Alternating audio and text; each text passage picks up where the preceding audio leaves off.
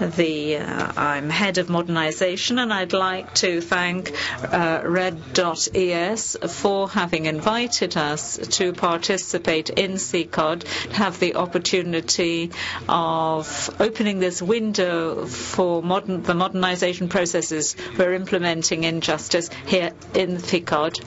So I'd like to thank all of you for having been kind enough to now, this session, this roundtable session, is going to be uh, a dialogue, and we have several speakers that I'll briefly introduce you, them to you and then tell you how we're going to proceed and get down to business.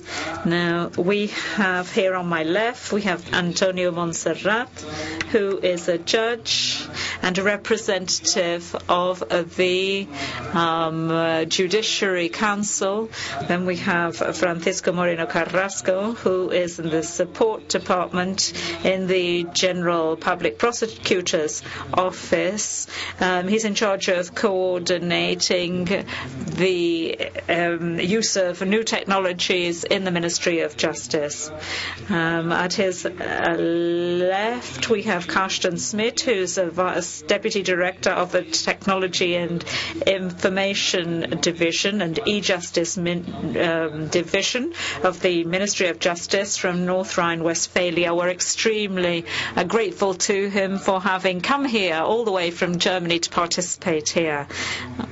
And uh, this is a wonderful opportunity as well for you to see uh, FICOD. Now, he's going to tell us about the reasons why he, he's here.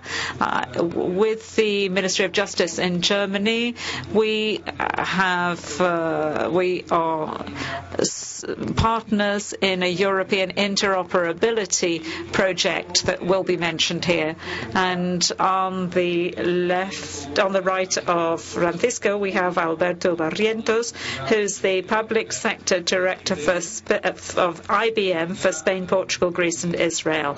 Now, IBM is a sponsor of FICOD, and what I would like to underline here, this is one of the uh, companies which cooperates strategic, strategically with the Ministry of Justice in many of the modernization processes that we have underway.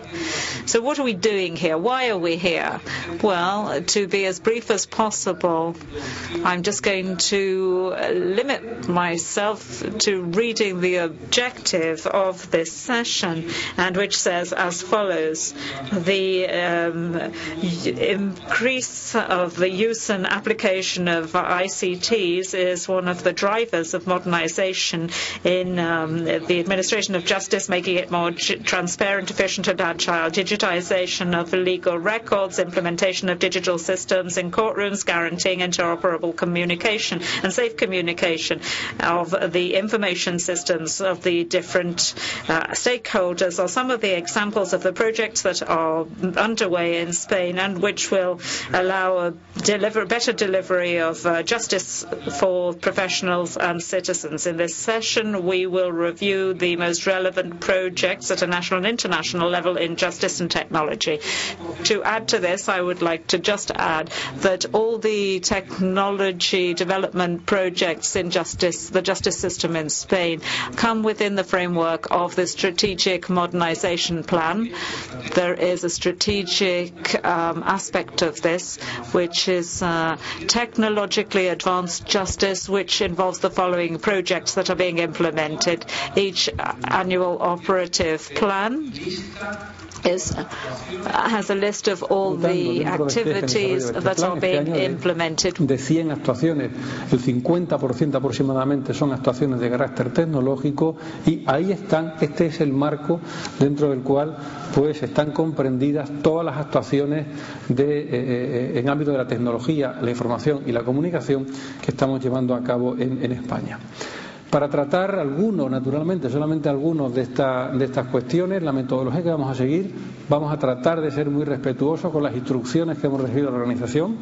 Va a ser la siguiente, a haber una primera intervención eh, muy sucinta de entre 5 y 7 minutos aproximadamente por cada uno de los, ponentes y luego entraremos pues en un diálogo ya abierto entre, entre todos en el que daremos paso eventualmente vía Twitter a quien nos lanza algún mensaje o eventualmente al final pues con alguna intervención de, la, de, quienes están compartiendo con nosotros en este momento la mesa. Sin más dilación, entonces, vamos a, empezar por las presentaciones iniciales. En primer lugar, pues vamos a, dar el uso de la palabra al vocal Antonio Monserrat, que va a, explicar un poco la, perspectiva y la visión del Consejo General del Poder Judicial sobre esta materia. Antonio, cuando quieras, adelante. Muchas, gracias, Pepe. ¿Funciona esto? ¿Se me oye? Bien. Pues mm, antes de entrar en la materia puramente tecnológica de la que vamos a estar tratando, me gustaría, mm, porque me parece que es necesario hacer algunas precisiones sobre la justicia como servicio público, porque la justicia es algo más que un servicio público. La justicia, en principio, es un valor fundante del Estado de Derecho, es un principio sobre el que se apoya el Estado de Derecho, esto está dicho en el preámbulo de nuestra Constitución, y también se dice nada menos que en el artículo primero de la Constitución, o sea, mm, sin dejar tiempo a, disquisiciones, dice que mm, el Estado español eh, tiene como finalidad el establecimiento de la justicia. Bien, entonces, desde esta perspectiva, la Constitución mm, configura al Poder Judicial como eso mismo, como un poder un poder independiente del poder legislativo y del poder ejecutivo. Lo digo porque efectivamente la justicia, desde el punto de vista del ciudadano, se ve como un servicio, porque efectivamente el ciudadano que acude a la justicia, que ahí se llama administración de justicia, que en latín significa, viene de la palabra, de dos palabras, administrare, que significan para servir, pues por tanto, efectivamente, podemos hablar de justicia como un servicio, un servicio público, pero un servicio público que no deja de ser también peculiar, porque al tener como objeto la prestación de la justicia, y no hay sociedad que, mm, se valga sin que, sea propiamente dicha una sociedad real, perfecta, una sociedad que no es justa, no es una sociedad que valga la pena como tal. Por lo tanto, es un servicio público esencial. Lo que ocurre, a mí me da la impresión de que solamente en estos últimos años es cuando eh, el pueblo, de quien depende la soberanía y de quien emanan los poderes, es el que se está empezando a dar cuenta de la importancia que tiene esto de la justicia. Cinco minutos. Cinco minutos. ¿Cuánto llevo? Dos. bueno. Bien. Y, eh, por tanto, esta sería la primera precisión. La segunda precisión sería que en todas estas materias tenemos una dificultad enorme, que es la mm, pluralidad de instituciones que inciden en el servicio de la justicia, que son el Ministerio de Justicia, aquí representado por Pepe de la Mata, las comunidades autónomas con transferencias en materia de justicia y luego el Consejo General del Poder Judicial, que está definido en la Constitución como el órgano de gobierno del Poder Judicial. Claro, esto mm, tiene el inconveniente de que es un barco con cuatro o cinco capitanes, ¿no? O más y claro, tiene sus problemas. Por lo tanto, a mí me parece muy bien una idea como la de hoy, que hace que nos conozcamos cada vez más y, tengamos en cuenta las ideas de los, de los demás implicados en este proceso. ¿Cuántos minutos me quedan? ¿Ya está? Dos o tres. Para la primera intervención, luego se trata de que dialogando. Bueno, bueno, de acuerdo. Bien, en cuanto a la base de, de lo que vamos a tratar hoy, más en concreto, pues basta que les diga, podríamos iniciar con una primera diapositiva que va a tomarnos medio minuto, Pepe, no. La, primera, que es la de eh,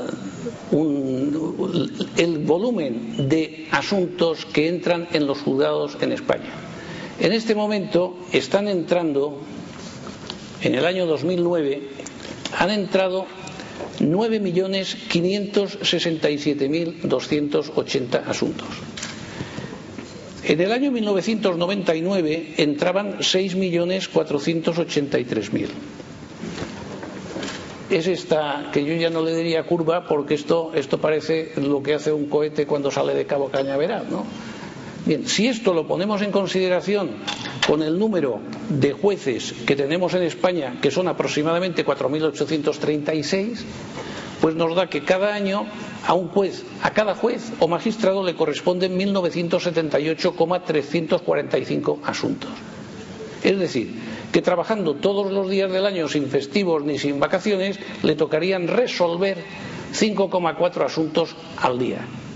Pero luego están los asuntos acumulados, que en el año pasado, en el año 2009, habían, tenían, los órganos judiciales españoles tenían en tramitación más de 3 millones de asuntos. En counting, que dicen en inglés, ¿no? O sea, esto es subiendo.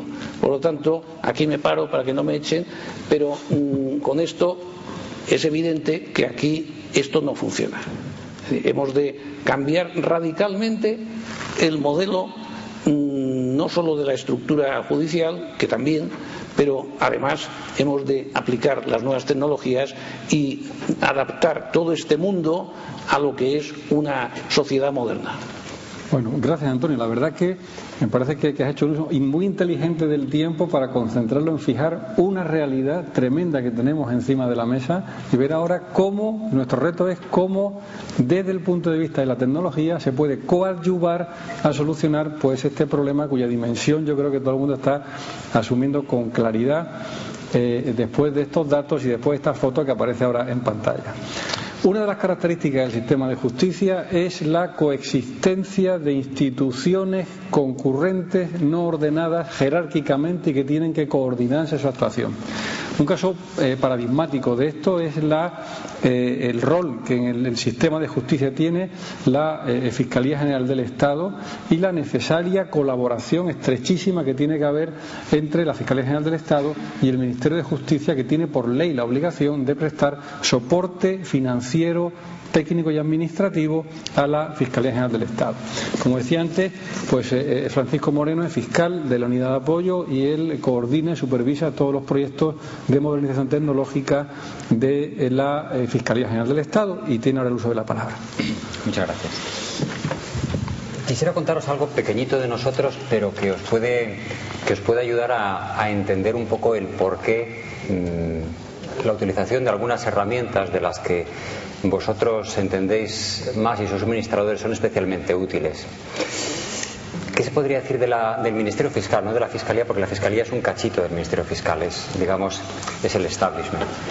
Mm, somos muchos, somos muchos, dos mil y pico. Estamos repartidos por toda España, pero tenemos un, un hecho distintivo y que solo, solo sucede en nosotros. Y es que somos una organización. Lo mismo que podemos concebir al juez aislado y soberano en su lugar, eso no existe. El Ministerio Fiscal es como un banco con muchas sucursales, incluso con una casa central, pero con sucursales repartidas por toda España. Y por eso nosotros lo que tenemos son unidades de trabajo. Tenemos una fiscalía en cada provincia, a veces unidades inferiores dentro de cada provincia, fiscalías especializadas. Pero eso, eso es muy interesante porque aun siendo muchos y aun estando distribuidos en varias unidades, pequeñas empresitas de actuación, a cambio de eso tenemos que actuar de una forma coordinada, única. Tenemos que ser iguales o muy parecidos o corregir desviaciones o controlarlas o saber que existen en cualquier punto del estado en el que un representante del Ministerio Fiscal está actuando. Y esta problemática yo creo que es especialmente curiosa o jugosa, por qué no decirlo, para, el mundo de la tecnología. Es cómo coordinar una organización. Una organización de varios comandos autónomos, pero no tan comandos ni, ni no tan autónomos. Un segundo punto que puede ser interesante es que nuestra función en la Administración de Justicia, en este caso, podría ser un poco doble. Nosotros actuamos nosotros somos como un superdespacho de profesionales que actúa ante los órganos de la Administración de Justicia, pero también tenemos una segunda dimensión que yo creo que enriquece a la institución y al mismo tiempo complica, y es que tenemos que controlar nuestra propia oficina fiscal y tenemos que controlar la oficina judicial. Quizá la, expresión controlar la oficina judicial eh, suena así un poco, un poco extrema difícil de entender, pero bueno, sí se entiende. Nosotros somos responsables de una eficaz administración de justicia, como pone en el estatuto. Luego, eso hace necesario que nosotros tengamos que organizar nuestra casa y tengamos también responsabilidad, competencia y legitimación para ver con qué eficacia la otra casa, la casa del, vecino, de la Administración de Justicia, está ejerciendo esa administración. ¿Cómo se articula esto? Nosotros tenemos eh, una, una, regulación del sistema de información del Ministerio Fiscal que básicamente se establece en dos pilares. Por una parte, las aplicaciones de gestión de cada uno de nuestros lugares en los que estamos actuando, en las provincias o en las fiscalías especializadas, y por otra, base, por otra parte, el sistema de información del Ministerio Fiscal que aglutina toda esa actuación. ¿Qué estamos haciendo? Estamos haciendo bases de datos, estamos picando datos, estamos metiendo datos en centrifugadoras, estamos sabiendo qué estamos haciendo en cada uno de los lugares, qué está haciendo cada uno de los órganos en los asuntos en los que intervenimos. Y es necesario cocinarlo de alguna manera. Y en los últimos tiempos estamos, estamos trabajando con herramientas que básicamente en lo que trabajan es en cocinar de una forma interesante. Yo digo que es aplicarle neuronas a todas esas bases de datos que están construyendo nuestras gentes, funcionarios y fiscales en cada uno de los puntos más alejados del Estado español. Y esas máquinas que lo que hacen es cocinar datos, esas herramientas de tecnología que lo que hacen es cocinar datos, básicamente se aglutinan en nuestro, nuestro último gran juguete tecnológico, que es el sistema de información del Ministerio Fiscal. Información, control y consulta. Donde básicamente tenemos dos bases de datos. Una base de datos que lo que te permite es dar, presentado de una forma inteligente, los, procedimientos en los intervenimos, los asuntos que llevamos, y una segunda herramienta que funciona básicamente como un cuadro de mandos. Un cuadro de mandos de empresa. Yo muchas veces cuando lo defino y lo pienso, digo, esto es lo mismo que puede tener la General Motors o la SEAT eh, eh, organizando su propia empresa. Empresa, cuento tiempos y cuento volúmenes. Cuento qué es lo que hago y cuánto hago en distintas parcelas y en qué tiempo lo estoy haciendo. Porque eso al fin y al cabo, tanto a la General Motors como a la SEA de Martorell como al Ministerio Fiscal le interesa qué hago y cómo lo estoy haciendo para sacar consecuencias. Bueno, pues esta, primera forma, que a lo mejor es un poco extraña de, de presentaros al Ministerio Fiscal Español como institución, pero creo que os lo puede ayudar a comprender en cómo es una organización de mucha gente que tiene un determinado negocio en el que actúa y que necesita, para hacer mejor las cosas, incluso en ocasiones para sencillamente poder plantearse hacerlas, el uso de unas herramientas que la tecnología le puede brindar. Bien. Eh, gracias, Paco. Eh, no estamos solos. Estamos en un contexto que nos hace interactuar con otras realidades y por eso tenemos una política de cooperación al desarrollo. No estamos solos y tenemos que interactuar con otras realidades y tenemos toda una dimensión de cooperación jurídica internacional basada en el desarrollo y fortalecimiento de redes de profesionales, de jueces, de fiscales, de secretarios judiciales, nacionales y europeas. No estamos solos y no podemos pretender desarrollar, desconociendo esta realidad, nuestros procesos de modernización. Y por esa razón, España tiene un abanico muy importante de proyectos de modernización tecnológica en el ámbito europeo, con carácter transnacional y en alianza con otros países de la, de la Unión. Uno de ellos es el proyecto de interoperabilidad eh, eh, europeo, el proyecto que, eh, sobre el que a continuación, junto a otras cuestiones, pues nos va a compartir nuestro colega alemán Kansten. Adelante, Kansten. Yes, thank you for the invitation. Thank you for the possibility to present our project and some ideas from Germany and uh, talk uh, together with you about our pro common project. Um, first of all, I want to give you a short overview about Germany, North Rhine-Westphalia, the land where I come from. North Rhine-Westphalia is one of the 16 Länder. The Länder in Germany is a little, uh, a little bit like the same like the regions in um, Spain. They are uh, partly independent. They can make their own laws and and have their own ideas about uh, e-justice and information technology and what we want to do there. We started um, in the 1990s to develop IT solutions for the courts, but only for one of the Länder, and then we see that our budgets yearly decreases, and we see the necessity to work together in Germany. And then, after at the beginning of the first of this century, we saw that there are that we are not alone in Germany, that we have the other member states in the European Union, especially uh, Spain, where we have good relationships and we start to work together in this, uh, especially in the area of so-called e-justice. And I want to underline what you said, um, that e-justice is not the same as e-government, because we are a part of a separate power. We are an independent power beside the um, legislative power and the executive power. And so we cannot share all our experiences and um, IT solutions with e-government. We must, in some parts, we must have our own solutions. And caused by this and this um, ideas that we, uh, visions that we all together have in mind, the European Commission launched um, this uh, so-called e-codex project. It's a project for the interoperability on the European level. It's um, split into seven different work packages, and one of the most important, or maybe the most important technical work packages, led by Spain. Um, this has something to do with the transportation of um, documents, the exchange of, uh, of documents, and we know and that I think is uh, the um, the reason why this work package is chaired by uh, Spain.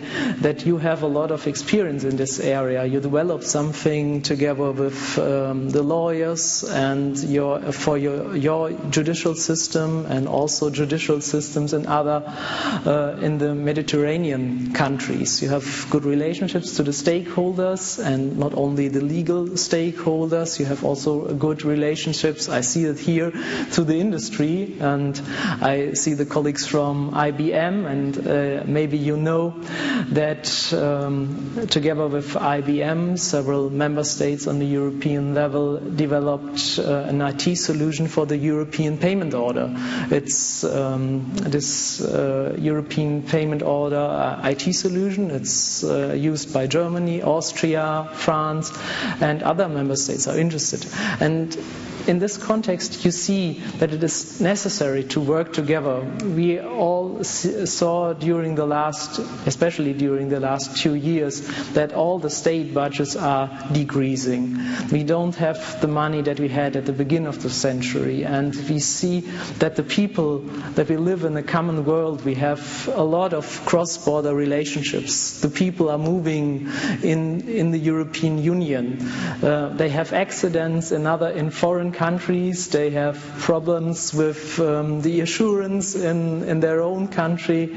Then we have companies with uh, cross-border relationships. And so we need solutions for this cross-border ideas, cross-border um, um, relations.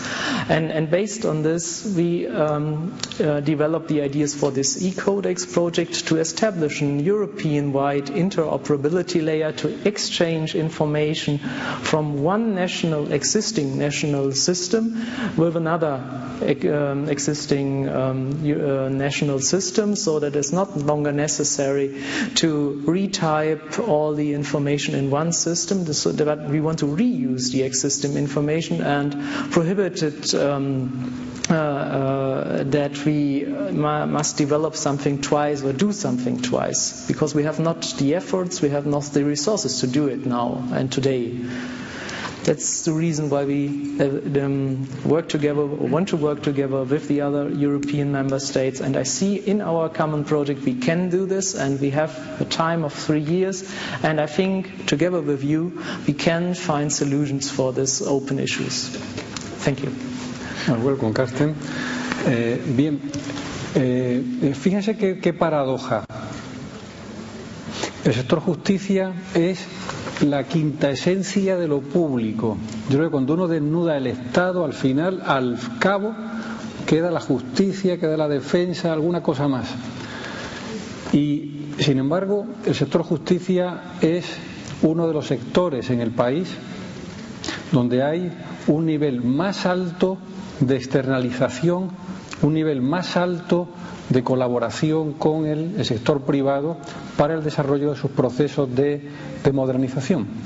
Toda la estrategia de desarrollo tecnológico del Ministerio de Justicia se basa precisamente en la colaboración y en la participación con el sector privado. Por eso esta mesa estaría incompleta si no hubiera una persona representando, obviamente, a, su, firma, pero también un poco a, todo el sector en este proceso de modernización. Es Alberto y entonces a él ahora también por este plazo perentorio tiene la palabra. Muy bien. Muy buenos días.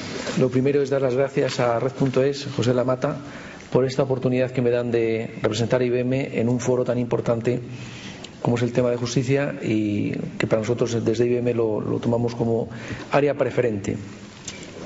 Yo siguiendo con la petición de José Lamata de intentar hacer una introducción corta, mi exposición la voy a dividir y lo que voy a hacer va a ser intentar enmarcar cuál es el, el problema.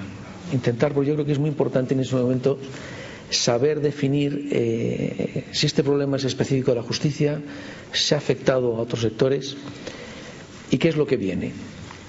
El primer punto es, este problema es generalizado. IBM lo observa en todos los países, lo observa en todas las industrias.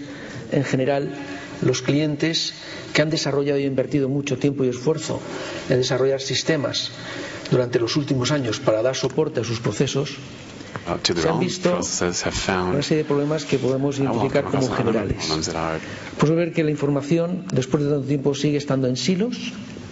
Es difícil consolidar esa información, que la han basado en arquitecturas con problemas de flexibilidad bastante inflexibles y que las aplicaciones funcionan de una manera bastante estanca, lo cual crea problemas que son generales en industria y que los vemos identificados también en la justicia.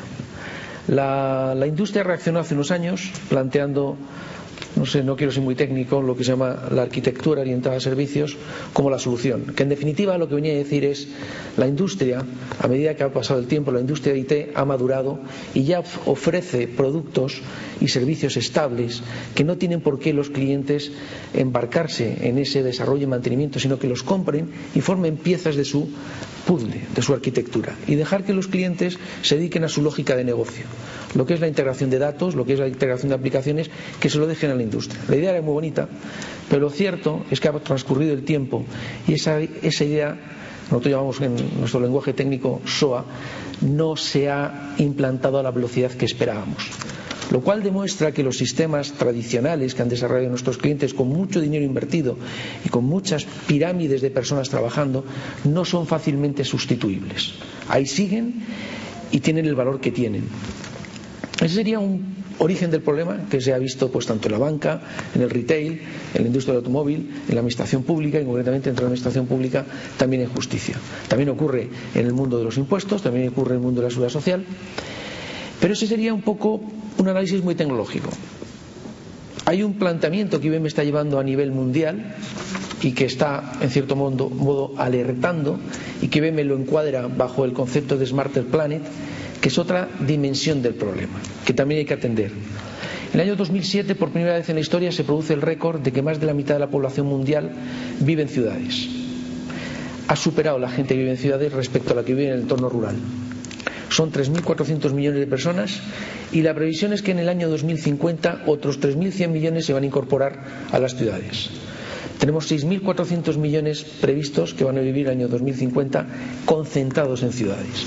Esa concentración en las ciudades plantea unos problemas que podemos hablar de la sanidad, podemos hablar del tráfico, podemos hablar de, de, la administración pública en general, dando respuesta a las demandas que va a tener la población. Esto traducido en algunos datos, me gustaría solamente citar para, para, para poner un poco el nivel del problema. Actualmente hay 2.000 millones de personas en Internet, conectados a Internet. Hay unos 4.000 millones de usuarios de teléfonos móviles y aproximadamente de esa cantidad hay como mm, mil millones de cámaras, cámaras que pueden hacer fotos en esos usuarios de telefonía móvil. Hay cerca de un billón, billón del nuestro, ¿eh? de 12 ceros, de dispositivos conectados a Internet, en lo que se llama el Internet de las cosas. En este contexto podemos, sin darle muchas vueltas, darnos cuenta de la que, de la que se avecina.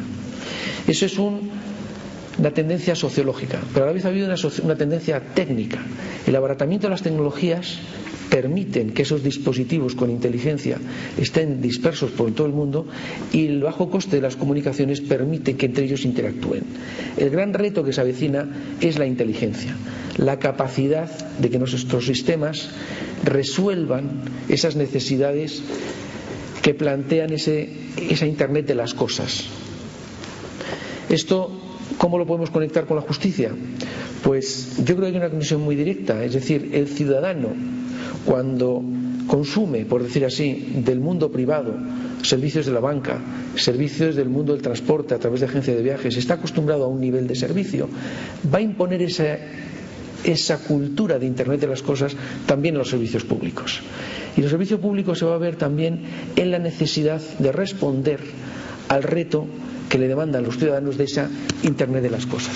Esto era mi primera intervención, mm, plantear un poco la dimensión del problema y podemos seguir con el diálogo. Muy bien. Eh, Alberto, muchas gracias. Bueno, y para, terminar esta, primera intervención, ahora también voy a hacer yo uso de mis cinco minutos correspondientes eh, y lo voy a hacer en, el siguiente sentido. Cuando estaba pensando en cómo eh, eh, poder concretar qué clase de, proyectos, qué clase de programas, cómo la tecnología nos está ayudando en la modernización, Naturalmente, uno tiende a pensar en qué clase de sistemas, qué clase de aplicaciones, cómo las comunicaciones pueden ayudarnos. Pero yo quería dar una, una, eh, aproximación un poco diferente y hacer un planteamiento de otras cosas en las que la tecnología nos está ayudando y de manera eh, muy importante. Te voy a pedir a nuestros colegas del fondo que por favor conecten este portátil. Eh, y eh, la perspectiva es cómo nos está ayudando la tecnología en este proceso estratégico de modernización desde el ámbito de la formación. Te lo voy a pedir que de mis cinco minutos, dos los empleemos en ver esta, esta presentación. No se me duerman con la música.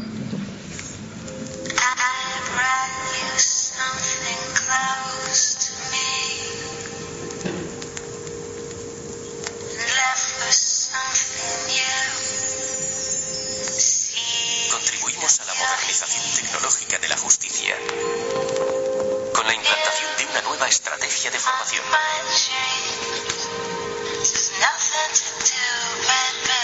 Diseñada a medida para nuestros empleados públicos. Contenidos adaptados y validados por personas expertas del Ministerio.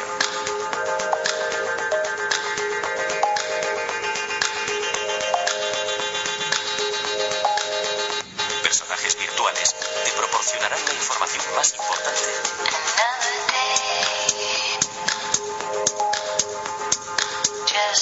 en escenarios reales.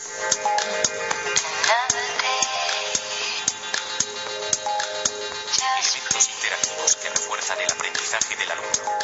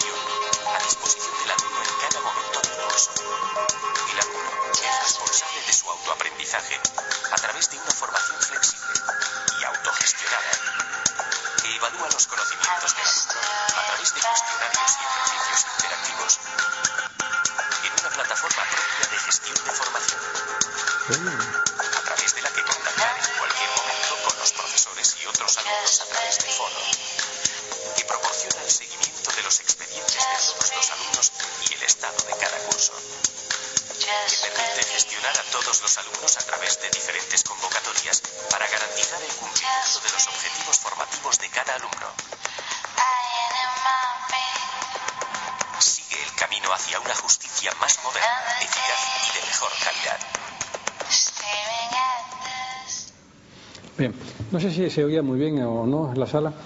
Eh, esta es la forma que estamos utilizando la tecnología en el ámbito de la formación.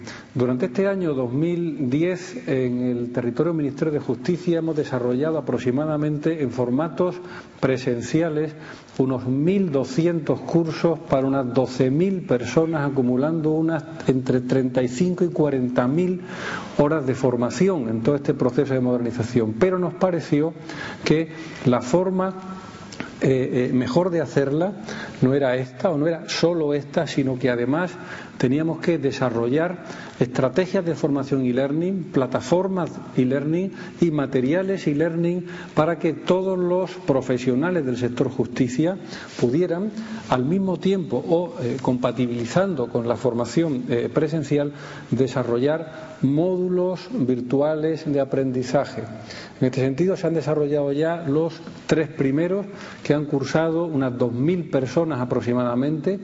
Hay seis paquetes de formación y learning en este momento en desarrollo que estarán listos aproximadamente a final de año para todas las materias técnico-jurídicas, el ámbito de calidad y el ámbito de cooperación jurídica internacional, de modo que desde finales de este año y durante todo el año 2011 habrá ya pues todo un arsenal de paquetes lectivos que van a permitir que, bueno, pues eh, eh, eh, decenas de miles de horas de, trabajo para miles de funcionarios funcionarios concurrentes al mismo tiempo en las plataformas de e-learning que se están desarrollando puedan estar eh, eh, cursando y certificándose oficialmente en los distintos programas formativos y adquiriendo los conocimientos y adquiriendo las destrezas que van a necesitar para poder abordar las nuevas responsabilidades que les toca desempeñar en materia de oficina judicial, en los nuevos servicios comunes procesales,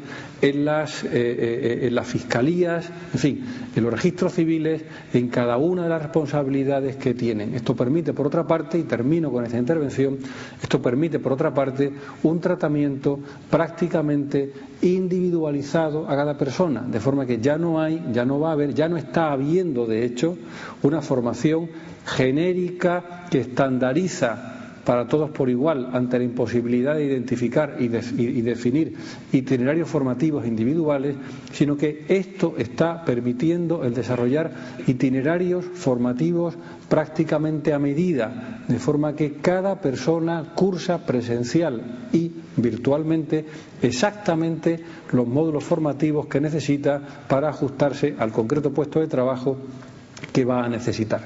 Esto es un ejemplo de cómo en nuestro sector estamos innovando en relación con, en relación con las prácticas que teníamos en el sector y aplicando la tecnología a la eh, modernización. Pero esta es una, una, experiencia, hay muchas otras. Y a mí me gustaría ahora, pues ni siquiera con cinco minutos, sino en, turnos ya bastante más rápidos, volver a, a, tener intervenciones en que se puedan ir eh, eh, explicando, bueno, pues cómo son los, eh, los procesos que desde el Consejo General del Poder Judicial se están poniendo en marcha para dar respuesta al reto que antes se expuso o desde la Fiscalía, cómo desde la empresa se está colaborando y por último continuar también con eh, los proyectos internacionales. Antonio, bien, ¿te parece gracias. que empiece? Me parece estupendo.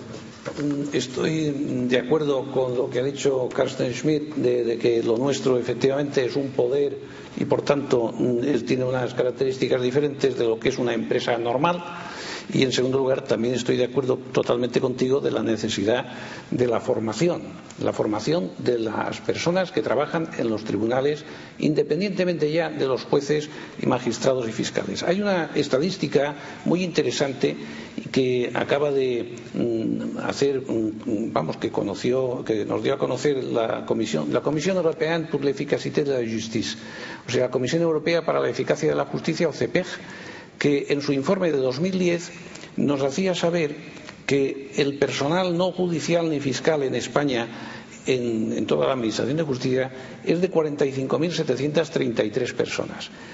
Pero es que en Francia son 18.586, en Italia 25.385 y en la Federación Rusa, que es algo más grande que España, 99.109. Si lo miramos de otra manera, desde el punto de vista de personal no judicial afecto a un juez profesional, tenemos que mm, en España 9,5 personas trabajan para cada juez profesional. En el Reino Unido 10 y en Malta 10,6. O sea que estamos a un nivel elevadísimo de personal no judicial y además a un nivel elevadísimo de proporción de gente que en teoría está trabajando para el juez profesional. Y esto hace ver, junto con aquellas fotografías de, de montones, pilas de expedientes de papel que son de juzgados reales, no hemos hecho ningún truco para traer aquí y asustar a la gente, son juzgados reales y concretamente de Valencia, si no me equivoco, pues este mismo que estaba saliendo ahora, ¿eh? estos, estos son juzgados de, típicos de Valencia que se pueden visitar en cualquier sitio, pero en Valencia como en Madrid, como en, en donde sea.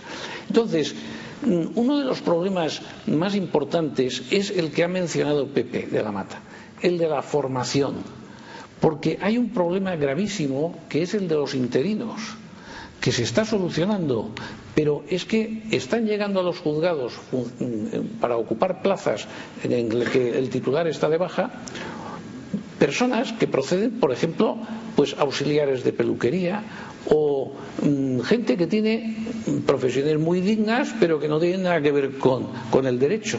Vienen sin formación. Entonces, cuando empiezan a enterarse con la ayuda de los que están ya trabajando en el juzgado y que saben de qué va, que les están enseñando cómo hacerlo, en el momento en que empiezan a aprender, viene la persona que estaba de baja y se vuelven a la cola de la bolsa de trabajo. Este problema evidentemente causa unas distorsiones enormes y es una queja constante cuando vamos a las visitas de los juzgados. Creo que esto es, mm, hay que solucionarlo racionalizando el número de funcionarios, que eso será la modernización de la oficina judicial, para empezar, y desde luego que hay que trabajar muchísimo más en la misma línea que apuntaba Pepe de la formación para que la gente que venga, esto lo estamos tratando también con las comunidades autónomas, de que cuando tengan esas bolsas de interinos, al menos para que entren en la bolsa, ya tengan un mínimo de conocimiento. Esto es algo que me parece esencial. Eh, esta problemática, esta cuestión en relación con los recursos humanos y el personal, yo sé que de la Fiscalía tienen otra perspectiva. Entonces me gustaría, Paco, que nos cuentes un poco también la perspectiva de la Fiscalía y también la referencia a cómo, no ya en relación con el personal, sino con, otras cuestiones, cómo desde la Fiscalía se está tratando de aplicar las tecnologías en, en los procesos de trabajo de las diferentes fiscalías yo no quisiera centrarme en el tema de la, de la formación porque quizá no es aquí el, más monográfico que a vosotros os puede interesar porque tenemos que ser un poco generalistas. Bueno, y porque quizá a lo mejor es un tema que deberíamos de arreglar en, casa y, tranquilos y no, y no, en un foro, porque bueno, para nosotros en este momento la, la, formación básicamente se define con una sola palabra que es la de, la de fracaso. La verdad es que fracasamos casi siempre eh, haciendo que la gente no haciendo que la gente, no es una culpabilización, que la gente sepa usar y sepa para qué sirven las cosas yo quisiera tocar un tema que es, que es, básicamente, conecta con lo que tú me dices. Nosotros continuamente nos preguntamos, de, vez en cuando nos paramos, a veces incluso hasta nos paralizamos, diciendo, hacemos continuamente cosas, pero, pero ¿para qué sirven? Eh, en realidad, mm, como dice José Luis, eh, mi jefe amigo y compañero, dice, en realidad es que la gente no sabe muy bien para qué sirve aquello que está haciendo. Entonces, si no sabe muy bien para qué sirve aquello que está haciendo, ¿para qué va a molestarse en, usarlo bien? ¿no? Porque yo antes quizá de esa forma espectacular en la que uno tiene que, utilizar sus primeros cinco minutos os hablaba de, grandes bases de datos y, de repente me subía durante cinco microsegundos al mismo carro que la General Motors o la, o la SEA de Martorell. Vamos, somos el, el, indio malo del final de la cola. Yo creo que ni indio siquiera ver la gente, eh, sí, estamos haciendo bases de datos, pero nuestra base de datos muchas veces son de risa. Como, cuidado, como el 99% de las bases de datos de España, cuidadito. Eh, no vamos a, tener eh, mayores pecados que los demás. Pero es cierto, nosotros grabamos información, recopilamos información pero supongo que no para mayor gloria de Oracle, sino que lo haremos para algo más. Nosotros no trabajamos para Oracle, o como todos aprendimos con la regata de Valencia, Oracle. Lo que nos queda en este momento, y posiblemente sea el principio de todo, es que la gente empieza a pensar, ¿para qué sirve esto que tengo ahí? ¿Por qué tengo que ser voraz en meter cosas dentro de las bases de datos y meterlas bien? Porque están muy mal metidas. Tengo muy pocas, tengo muchísimas fugas de datos. Y la verdad es que esa es nuestra guerra. Nuestra pequeña guerra, después de haber dado muchas vueltas, a lo mejor la primera guerra que tenemos que empezar a jugar es la de hacer talibanes hacer talibanes dentro de nuestras casas. Eh, dentro de pocos días vamos a empezar con una cosa muy chiquitina que es Ahora, ahora, que todo el mundo resuelve las cosas creando comités y redes, nosotros vamos a también a crear nuestra pequeña red. Una red de fiscales, una cosa muy chiquitina que es poner un encargado. Y digo encargado aposta, yo, digo encargado, que tengo estudios, pero digo poner un encargado en cada una de las fiscalías para que para que se preocupe un poco más de esto que hasta este momento era mi reino no es de este mundo. Que se preocupe que empecemos a utilizar un poco bien las herramientas tecnológicas que, caray, no son tan malas ni tan pobretonas que tenemos en las fiscalías, pero pensando en ¿para qué puedo usarlas? ¿Para qué me sirve a mí esto en mi trabajo? ¿Por qué puedo pedirle yo al funcionario que grabe bien las cosas o incluso, hombre, que las grabe? ¿Para qué puedo decirle yo al fiscal, sácate ese listado? ¿Qué hay detrás de eso? ¿En qué puedo yo mejorar mi trabajo? ¿En qué puedo yo trabajar mejor para el otro? O, por qué no decirlo, trabajar más dignamente para mí mismo? Nuestra pequeña guerra ahora va en ese sentido. No, no, quiero polarizar ni, mm. ni, focalizar, sino a lo mejor sacar temas distintos que, seguro que luego van a ser explotados. Muy bien, eh, eh, eh, perfecto. Los temas que se, han planteado por el, por el vocal y, por el fiscal eh, eh, hacen referencia a la, a, la, utilización de, las tecnologías y a la mejora de la, de la, de la eficiencia en su, en su uso también hacen referencia a la existencia de, eh, bueno, de las grandes tongas de papel y, a la existencia de un sistema de justicia basado en dos eh, eh, premisas básicas, en un, o en un paradigma más bien determinado, el del papel y el de la incomunicación uno de los grandes retos que el sistema de justicia tiene y en el que utiliza la tecnología para salvar esta, situación y lograr este cambio de paradigma es precisamente, por un lado, la supresión o la desmaterialización del papel mediante los procesos de expediente electrónico y, en segundo lugar, eh, la, eh, salvar la, la, la, brecha de la incomunicación mediante los mecanismos de interoperabilidad. Eh, esto es lo que me, permite volver a, ceder la palabra a Kansten y pedirle que, que nos detalle un poco más cuáles son los mecanismos que en el proyecto ICODEX estamos, eh, eh, vamos a empezar a analizar para mejorar las circunstancias de interoperabilidad entre los sistemas judiciales.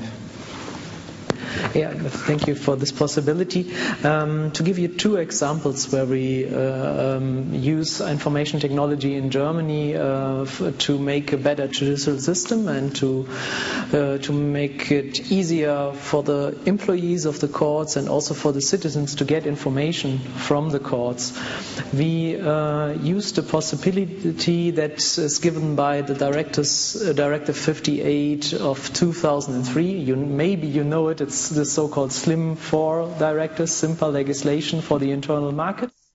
es legislación sencilla para el mercado interno que hay que transponer o hay que transponerla o, vuestra derecho nacional y es para contar con sistemas electrónicos y una comunicación electrónica entre las compañías, los notarios, los ciudadanos y los juzgados. Y en base a esto, todos los años tenemos en torno a 1,2 millones de, eh, comunicaciones entre los juzgados y, el, y los ciudadanos. Y esto es una comunicación electrónica. Y también en base a esa información, que se, insisto, es electrónica, eh, que está disponible por internet y toda la información eh, acerca bueno de sector privado también y también en el de mm,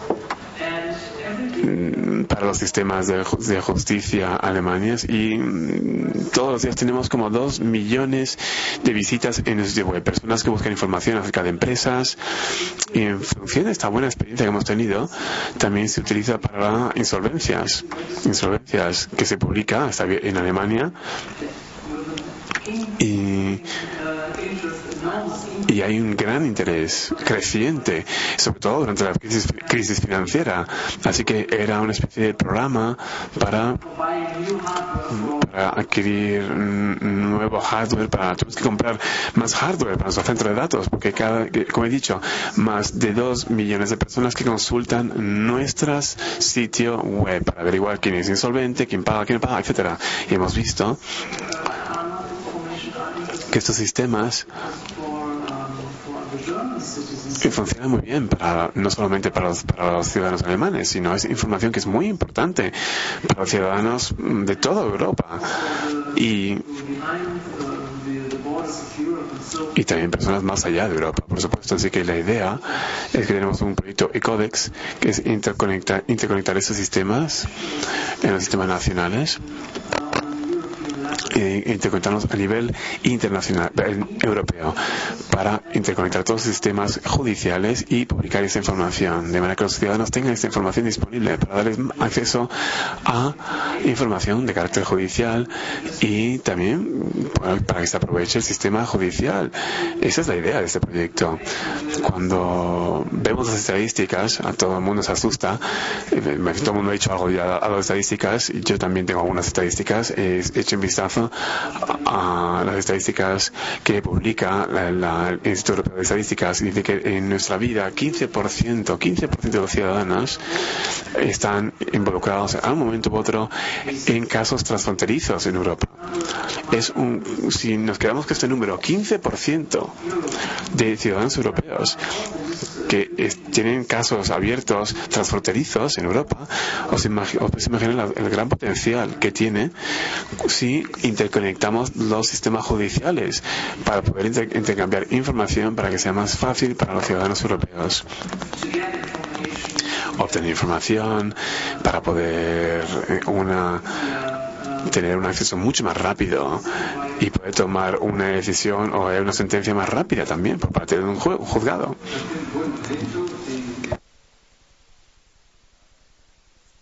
Uh, Carson might say that in the Ministry of Justice we have we, we we trust that all the work being done in the next two years in this interoperability system in the Ecodex project will enable us to get adequate resources uh, so we can take major step, for, step forward. Uno de los retos fundamentales que la justicia española tiene planteados.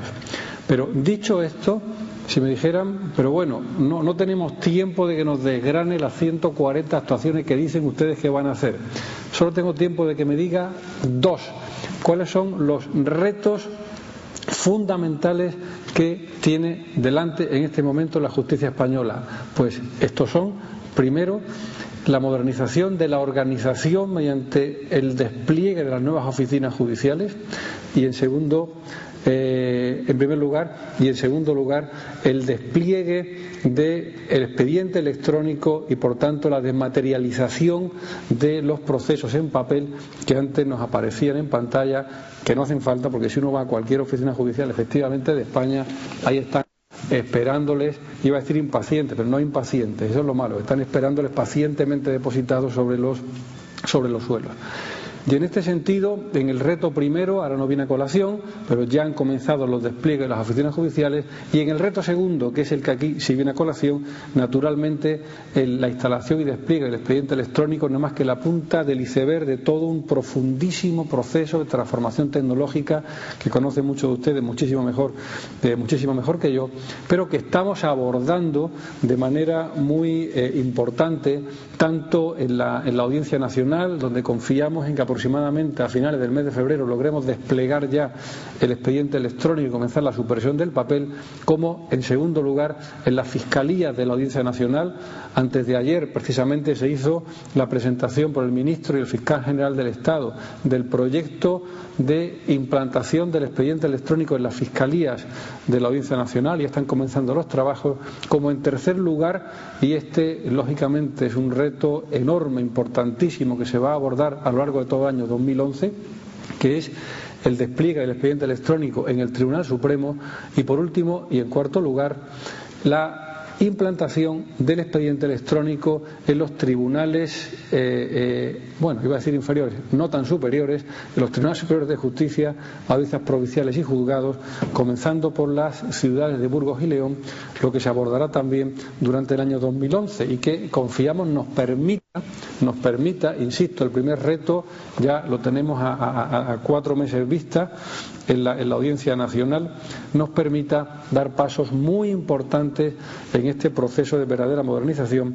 que va a suponer la desmaterialización del proceso y la instalación de flujos de, trabajo estrictamente basados en el, en el eh, expediente electrónico. Estos son retos, pero también los relativos a, herramientas de gestión, plataformas transversales, hay toda una serie de, elementos importantes que sustentan este programa de modernización. Alberto antes nos estaba eh, eh, explicando eh, algunas cuestiones sobre este, sobre este tema. Yo le invitaría a que continuara ahora pues aportándonos algunos puntos de vista sobre este particular. Gracias. Bueno, continuando con la explicación de antes, yo creo que lo que se avecina eh, tiene unas características mm, muy distintas a lo que hemos venido viendo. Lo primero es que va a haber que manejar información no estructurada. Estamos hablando de que nuestro problema es coger información de base de datos que existe y combinarla y sacarle valor. El problema es mayor. El problema es que va a haber que combinar información que venga de periódicos, que venga de sentencias que están en papel, información que viene de dispositivos que recaban información, como un ciudadano que está accediendo por un e-gate, por un aeropuerto el mundo que viene no es como el pasado de que yo trato información que está en base de datos. La información que está en base de datos va a ser una parte mínima de la información que va a haber que tratar. Y existen herramientas que ya resuelven ese problema. El segundo tema es que hasta ahora, siempre que hemos hecho un análisis de datos, se refería a información pasada. Yo voy a analizar qué ha ocurrido. El mundo que viene va a obligar a hacer un análisis sobre la marcha, en vuelo. Tengo que tomar decisión si este ciudadano le dejo pasar por un e-gate que está en barajas. Y tengo que consultar base de datos que pueden ser cuentas bancarias, pueden ser temas de penales, no lo sé. El tema importante es que sobre la marcha, y tengo segundos para decidir, tengo que tomar una decisión. Es el entorno que nos viene del análisis de datos. Hay un proyecto en Estados Unidos, el Crime Information Warehouse, que se hizo en la Policía de Nueva York por IBM. Este proyecto es un ejemplo de ello. Eh, intenta, primero, combinar la información existente en distintos departamentos, policía, eh, justicia, eh, interior, había un conjunto de departamentos que eran conscientes, necesitamos combinar esa información, cada uno tiene una información distinta del ciudadano. Si nosotros la ponemos junta y la tratamos, tenemos una visión 360 grados. Lo del proyecto era muy ambicioso en ese sentido.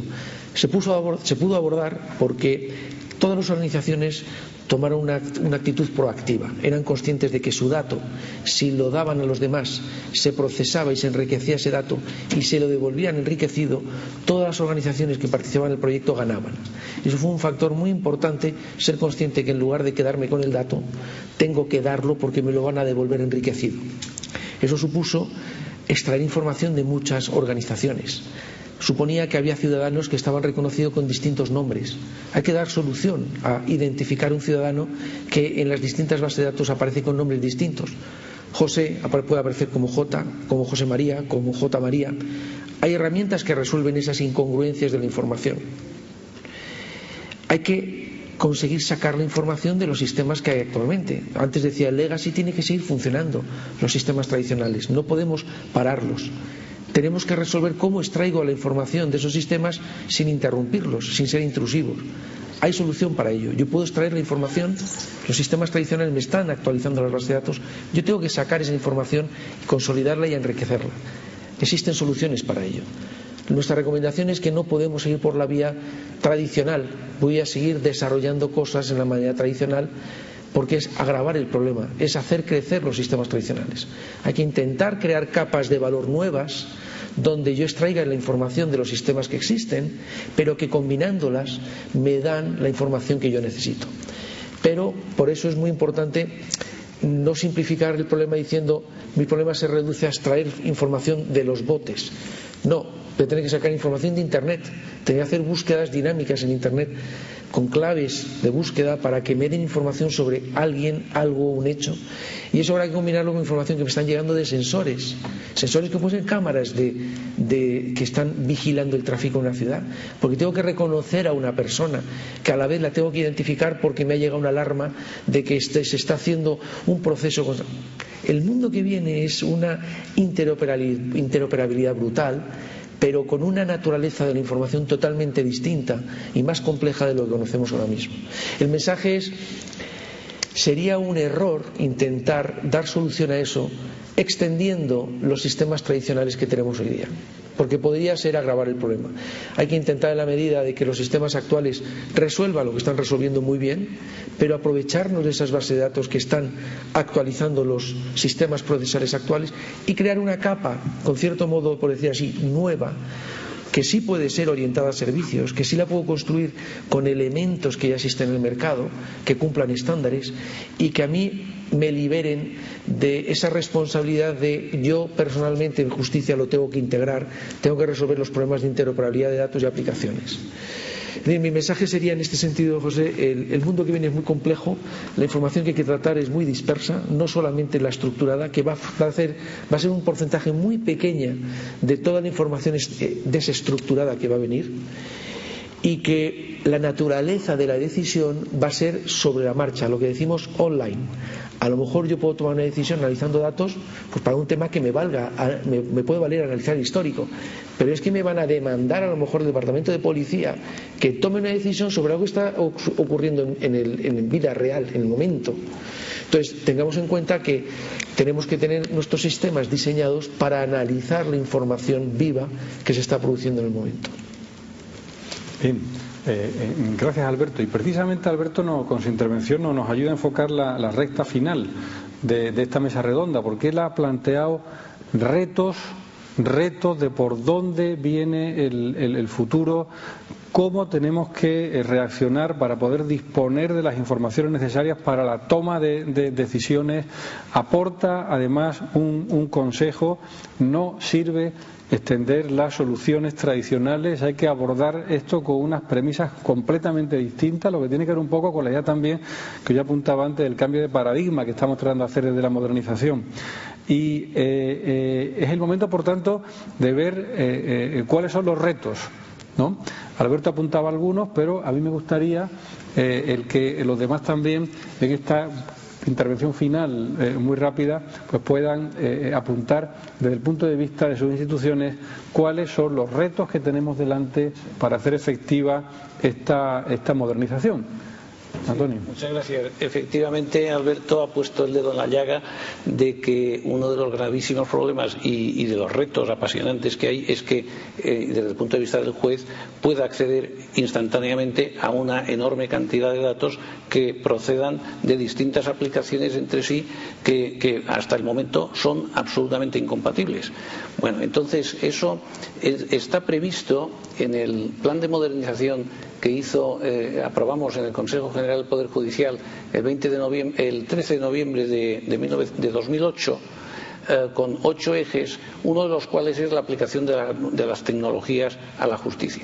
Dentro de esta área, eh, podemos, podemos, referirnos a que el primer problema que apreciamos fue la falta de interoperabilidad. Este, este plan de modernización, además, eh, coincide con el posterior plan estratégico que diseñó el Ministerio de Justicia y que son dos planes complementarios y, que además tenemos la suerte de que vamos a, lo mismo, cosa que es muy de agradecer porque una de las mm, características malas de, muchas administraciones es que cada cual tira por su lado y esto es lo que se pretende evitar. Bien, entonces, eh, dentro de esta línea, de la, del primer problema es la falta de interoperabilidad, la incompatibilidad de los distintos sistemas y la multiplicidad de aplicaciones y bases de datos existentes y que para eso se, constituyó el llamado eje de seguridad, eje judicial de seguridad, eh, de, de, interoperabilidad y seguridad, el EGIS que se um, firmó por el Consejo General del Poder Judicial, el Ministerio de Justicia, la, Fiscalía y luego se han ido sumando todas las comunidades autónomas con competencias transferidas. Dentro de ese, eje eh, judicial de eh, seguridad, eh, de, de, interoperabilidad y seguridad, podemos mm, señalar dos aspectos que me parecen muy importantes. El primero, el test de compatibilidad que hace que se aplica a cada aplicación en concreto. ¿Por qué digo esto? Pues porque eh, en Cataluña tienen un, sistema de gestión procesal. En el País Vasco tienen otro, en Canarias tienen otro, en, bueno, en todos sitios tienen un sistema diferente que no son compatibles, es decir, las informaciones no se pueden eh, trasladar de un sitio a otro. Para eso hay que hacerlas compatibles y el primer paso es el test de compatibilidad, que no me voy a extender porque son términos muy técnicos y que sé que no vamos bien de tiempo. Y en segundo lugar, tenemos otra, otro punto que, muy importante que se llama el punto neutro judicial. En Internet no sé si podría hacer alguna en diapositiva. El punto neutro judicial es una herramienta que está a disposición del juez a través de la cual puede acceder a informaciones de toda una multiplicidad de organismos, como por ejemplo, pues comunicaciones con el Fogasa, comunicaciones con el Registro Central de Penados y Rebeldes, con Fiscalía, con eh, servicios de Documento Nacional de Identidad. Mm, hay una que se puede ver, no sé si se puede leer, estadística judicial, biblioteca judicial. Bueno, pues con esto con esto, en el año 2009 se han ahorrado más de dos millones de oficios. Y cada oficio no remitido, es decir, que se utiliza este sistema, reduce de 15 a 45 días la duración de cada proceso porque es lo que tarda el sistema tradicional de hacer el oficio en papel, mandarlo, esperar que contesten, mm, gestionarlo. Bueno, pues si se hace a través del punto neutro judicial, tienen unos ahorros de tiempo y de eficacia enormes, aparte que nos pueden evitar mm, todo esto que está en colaboración con el Ministerio y con las comunidades autónomas, mm, con competencias transferidas, también se pretende que nos eviten casos como el de Mariluz. Es decir, que un señor que está en busca y captura en el juzgado A pues le están tomando declaración en el juzgado B puerta por puerta y el juzgado B no sabe que ese señor está en busca y captura. Bueno, pues esto son auténticas barbaridades. Desarrollar el esquema judicial de interoperabilidad y seguridad desarrollar y consolidar el punto neutro judicial que efectivamente lo repito cada, cada eh, son millones las eh, actuaciones que permite realizar, que, están, que se están realizando electrónicamente diariamente con un impacto inmediato en la duración de los procesos, son algunos de los retos que eh, hay desde el punto de vista del Consejo General del Poder Judicial, en colegiación de esfuerzos, además, con el Ministerio de Justicia. Paco, desde la Fiscalía, retos. Nuestro, nuestro reto, más que un mapa de bytes, tiene cabeza, troco y extremidades pues puede parecer muy poco tecnológico, pero creemos, al menos nuestra experiencia es la base. Nosotros no es que estemos sobrados de tecnología, como yo siempre trato de venderla a mis compañeros, digo, si nosotros en realidad estamos utilizando la tecnología de antes de ayer, eh, hablando en general de la del mercado. Nosotros queremos un poco la tecnología del para qué. Nosotros, nuestro principal reto es que tenemos unas pocas cosas, cosas que están bien, cosas que sirven, pero nuestro principal reto sea que la gente sepa cómo usarlo, para qué usarlo, cómo explotarlo, alimentando bien, alimentarlo bien, porque si no me temo que seguiremos dando pasos pero con una piedra atada en el tobillo y dejando un rastro en el suelo. Eh, por supuesto que creemos absolutamente en la bondad de la tecnología, pero creemos absolutamente en que tenemos que pararnos un segundo a pensar de utilizarla bien, utilizarla lo poco o mucho que tenemos, estas importantes cosas que estamos consiguiendo con la innegable colaboración del Ministerio de Justicia en estos últimos años, estas bases de datos, estas normalizaciones, estos vencimientos de fronteras, pero también es cierto que tenemos muchas máquinas sin usar, prácticamente con el pañito puesto encima. Y tenemos que empezar a usarlas, alimentarlas bien. Y ahí está el factor humano, está nuestra gente. Nuestra gente tenemos que formarla, convencerla, hacerla. Hacer talibanes, es verdad. Talibanes para bien, por supuesto, para, para prestar un mejor servicio, para vivir mejor y para hacer mejor nuestro trabajo, el de cada día el de hacerte 50 kilómetros en el taxi y al juzgado, pero, pero con un para qué, sabiendo que hay cosas que podrías hacer mejor y más fácilmente con estas pequeñas herramientas, estas pequeñas grandes herramientas de las que ya disponemos. Y es un gran reto, ¿eh? Gracias, Paco. Carsten, desde el punto de vista del Ministerio de Justicia Alemania también nos gustaría conocer cuáles son los, los desafíos que en este momento eh, se tienen planteados en relación con la modernización de la justicia y el uso de las tecnologías, particularmente en ese proceso. Yeah, thank you. Um, I think I, well, I agree with the other speakers that I think um, interop Me parece que la interoperabilidad es la palabra clave para el futuro.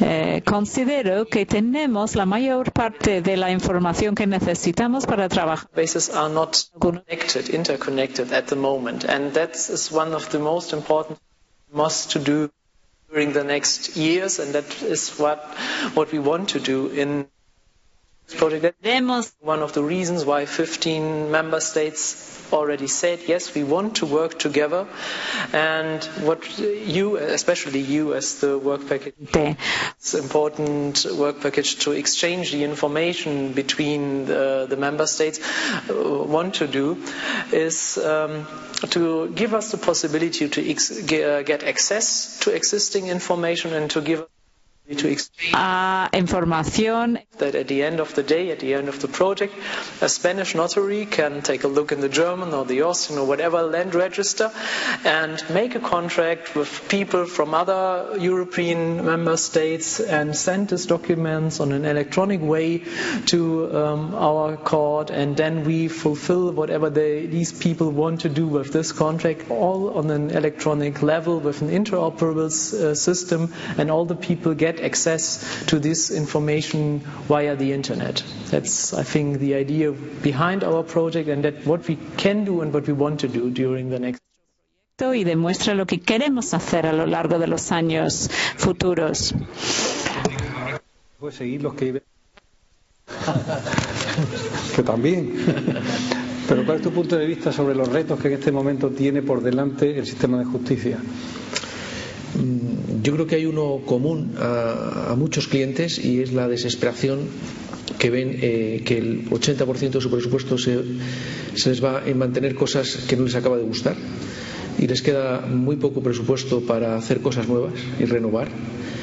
Quizá la ley ya contempla maneras para ayudar, que es el acuerdo público-privado, la intención de que invierta en la empresa privada y, bueno, pues compartamos las mejoras que tengamos. ¿no? In- Iniciativa se ha puesto en marcha el Ministerio de Industria para la Eficiencia Energética. Yo creo que podría ser aplicable al mundo IT, porque cuando uno ve las cantidades que se gastan al año en mantener cosas que no me acaba de gustar y si yo extrapolo ese gasto a 10 o 20 años, pues consigo un volumen de dinero que, con el cual se podrían hacer muchas cosas. Con lo cual sería cómo rompemos esa situación de que gasto en lo que no me gusta y no puedo hacer lo que quiero. Es el primer tema. ¿no? Segundo, eh, creo que también hay un reto importante eh, en todos estos sistemas de información e interoperabilidad el análisis predictivo, es decir, el otro componente que antes no he comentado de este análisis de datos, habíamos dicho que es información estructurada, información en tiempo, tiempo real. El tercer componente es análisis predictivo. Cuando también el Consejo se está planteando dentro de su plan de modernización el tema de la planta judicial, en un futuro esa información debe servir para que yo esté ajustando, igual no sé mucho de lo vuestro, pero eh, pueda ajustar la planta de una manera mucho más dinámica con ese análisis predictivo de lo que va a ocurrir en el futuro. Cuando yo tenga las bases de datos integradas yo pueda prever que para el próximo año o dos años se va a producir una concentración de casos de lo mercantil o de lo penal en una región, probablemente, si yo tengo diseñado lo que también contempla la ley, centros de servicios compartidos, podré prever las cargas que les van a llegar a esos centros. Con lo cual yo creo que un reto muy importante también es sacar valor de esos datos de una manera predictiva de cara a futuro, para adelantarme cómo yo tengo que rediseñar mi planta, ¿eh? No sé si será posible o no, como lo tenéis, pero eso en la vida, en, nuestro caso, en la empresa privada, se hace. Yo puedo predecir que van a demandar mis clientes y mis centros de servicios compartidos que tengo distribuidos por el mundo, los puedo eh, empezar a hacer las inversiones necesarias o a prepararles para recibir esas cargas. Es decir, el análisis de datos no ha pasado, que también habrá que hacer, sino a futuro para que me sirva a mí en optimizar mis inversiones. Muy bien, Alberto. Eh, bueno, estos son los retos, algunos. Eh, hay uno implícito que late eh, tácitamente debajo de todos estos y que al final es el más importante de todos, porque todos estos retos no dejan de ser instrumentales hacia conseguir el reto eh, eh, objetivo, el reto final, que es el que la justicia, el servicio público de justicia que se presta, pues verdaderamente sea, eh, sea efectivo, sea de calidad y esté prestando al ciudadano la tutela judicial efectiva, pronta y cumplida que éste requiere. El reto en última instancia para el sistema de justicia desde punto de vista es algo sencillo, es conseguir que el servicio público de justicia esté a la altura y tenga la calidad que otros servicios públicos mm, ya tienen y que han conseguido. Y como lo han conseguido ya lo prestan, esto lo que nos pone de manifiesto es que, es que se puede. Se puede hacer, podemos conseguir que la justicia se modernice y mediante estos procesos organizativos y mediante, desde luego, la utilización de las tecnologías de la información y la comunicación, es que pretendemos pues alcanzar este reto final que eh, tenemos todas las instituciones públicas y privadas que colaboramos en este, en este sector.